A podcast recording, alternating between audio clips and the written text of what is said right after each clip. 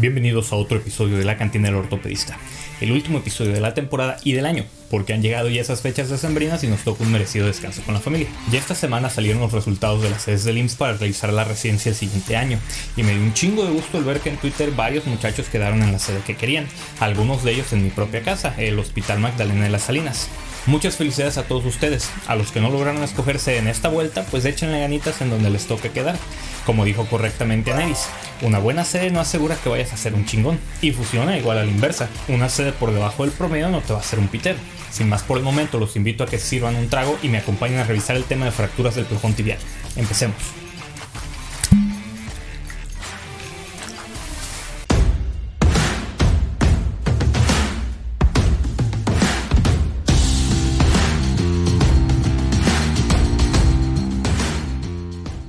Las fracturas del plafón tibial, o también conocidas como pilón tibial, son relativamente poco frecuentes y representan entre el 5 al 7% de todas las fracturas de la tibia. Estas fracturas son causadas por una carga axial en la que la astragalus se introduce en el plafón, lo que provoca la impactación articular de la tibia distal. La posición del pie en el momento del impacto junto con la dirección y amplitud de la fuerza da como resultado diferentes patrones de fractura y cantidades de conminución. Estas fracturas intraarticulares de la tibia distal también pueden ocurrir por una fuerza de rotación con una carga axial mínima. Estas suelen ser de baja energía y por lo tanto causan menos lesiones en los tejidos blandos y menos grados de conminución. La edad media de presentación de estas fracturas es entre los 35 a los 45 años, siendo más común en mujeres que en hombres. Ya previamente hemos hablado en otro episodio de la anatomía correspondiente a la articulación del tobillo, por lo que dejaré el enlace a ese episodio en la descripción del video por si quieren pasar a revisarlo y ya no andaremos en eso en esta ocasión.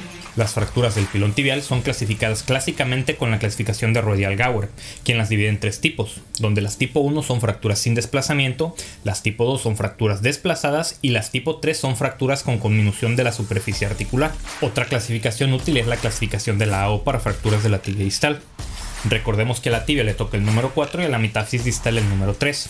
Los tipos A, B o C dependen de si el trazo es extraarticular, que por definición estas no son fracturas del plafón tibial, si es parcialmente articular o si es articular completa respectivamente.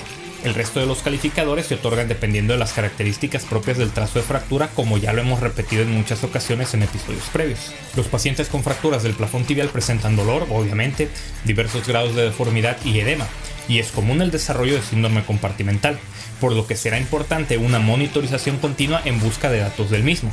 De igual manera, por la naturaleza del mecanismo del trauma y la condición subcutánea de la tibia, se deben de explorar las condiciones de la piel en busca de fracturas expuestas que puedan cambiar la decisión del manejo inicial así como buscar otras lesiones tanto ortopédicas como médicas que pudieran estar asociadas. Para el diagnóstico de estas fracturas es suficiente realizar radiografías en proyecciones AP y lateral, aunque las proyecciones oblicuas también pueden ayudar a caracterizar mejor estas fracturas, donde es común encontrar también fracturas asociadas del peroné. La tomografía axial con reconstrucción bidimensional o tridimensional es útil en la planificación preoperatoria de este tipo de fracturas, pero no es esencial para realizar el diagnóstico.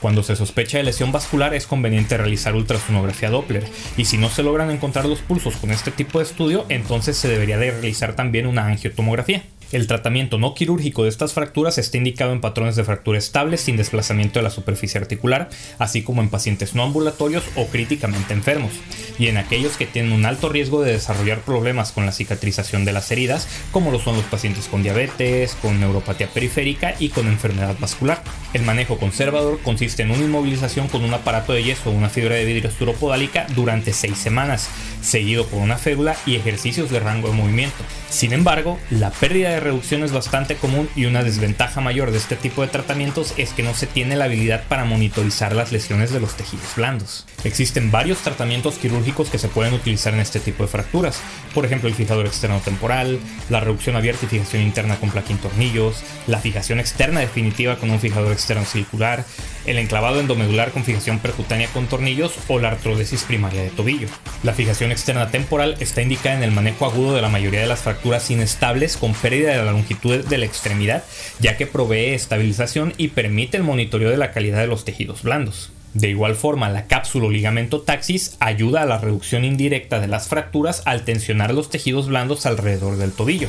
Este tipo de tratamiento debe de mantenerse hasta que se resuelva la inflamación, lo que generalmente sucede entre 10 a 14 días, momento en que se tendrá que hacer la fijación definitiva.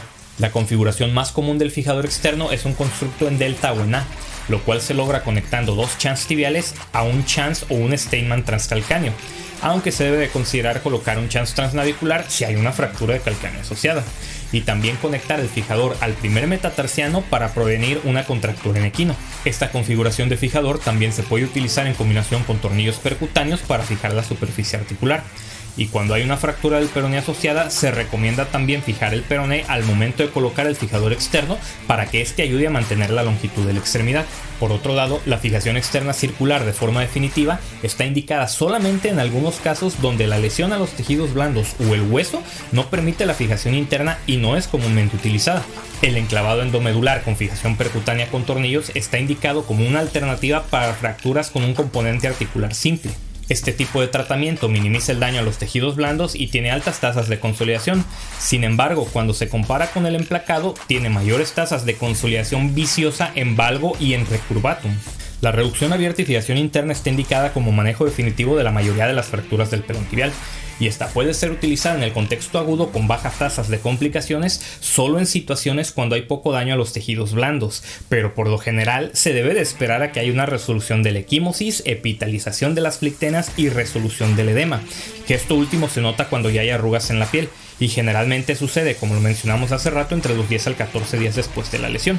Se debe de ser muy cuidadosos con el tipo de abordaje y el implante utilizar, lo cual dependerá de las características propias del trazo de fractura, pudiendo utilizarse un abordaje anterolateral o anteromedial, que son los más comunes, pero también puede ser necesario un abordaje medial, un posteromedial, un posterolateral o un lateral directo, dependiendo de los fragmentos que quieras fijar.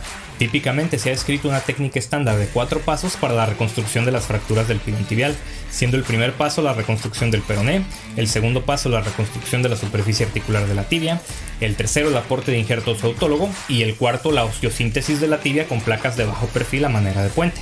Cabe mencionar que cuando se realiza una fijación al peroné, las tasas de intolerancia al material de osteosíntesis que requieren de una cirugía para retiro del material son más altas, por lo que una buena opción sería el uso de implantes endomedulares para disminuir esta tasa de complicaciones. Posterior a la cirugía de reducción abierta y fijación interna de las fracturas del pilón tibial, se deben de iniciar los ejercicios de rango de movimiento a las dos semanas de la cirugía y se deberá de evitar el apoyo durante 6 hasta 12 semanas dependiendo de la evidencia radiográfica de consolidación de la fractura. Y por su parte, la artrodesis primaria de tobillo no tiene indicaciones definitivas.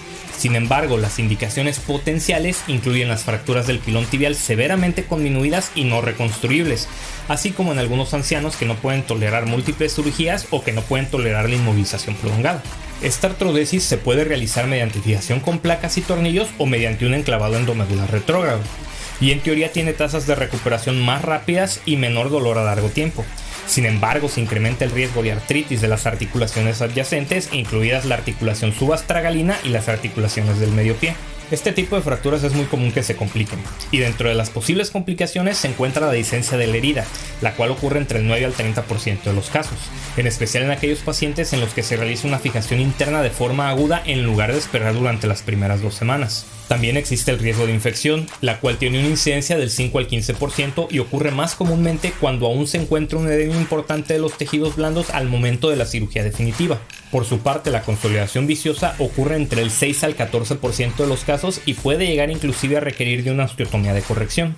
Por su parte, la pseudoartrosis ocurre en el 5% de los pacientes que se someten a reducción abierta y fijación interna y es más común en aquellos con conminución metafisaria, fracturas expuestas, pérdida ósea, uso de antiinflamatorios no esteroideos y los pacientes que tienen tabaquismo. Y por último, la artritis postraumática, la cual comúnmente empieza entre el primero al segundo año después de la lesión y es más común cuando hay una gran conminución de la superficie articular, cuando no se logra una reducción anatómica o cuando existe una mala alineación de los fragmentos posterior a la cirugía.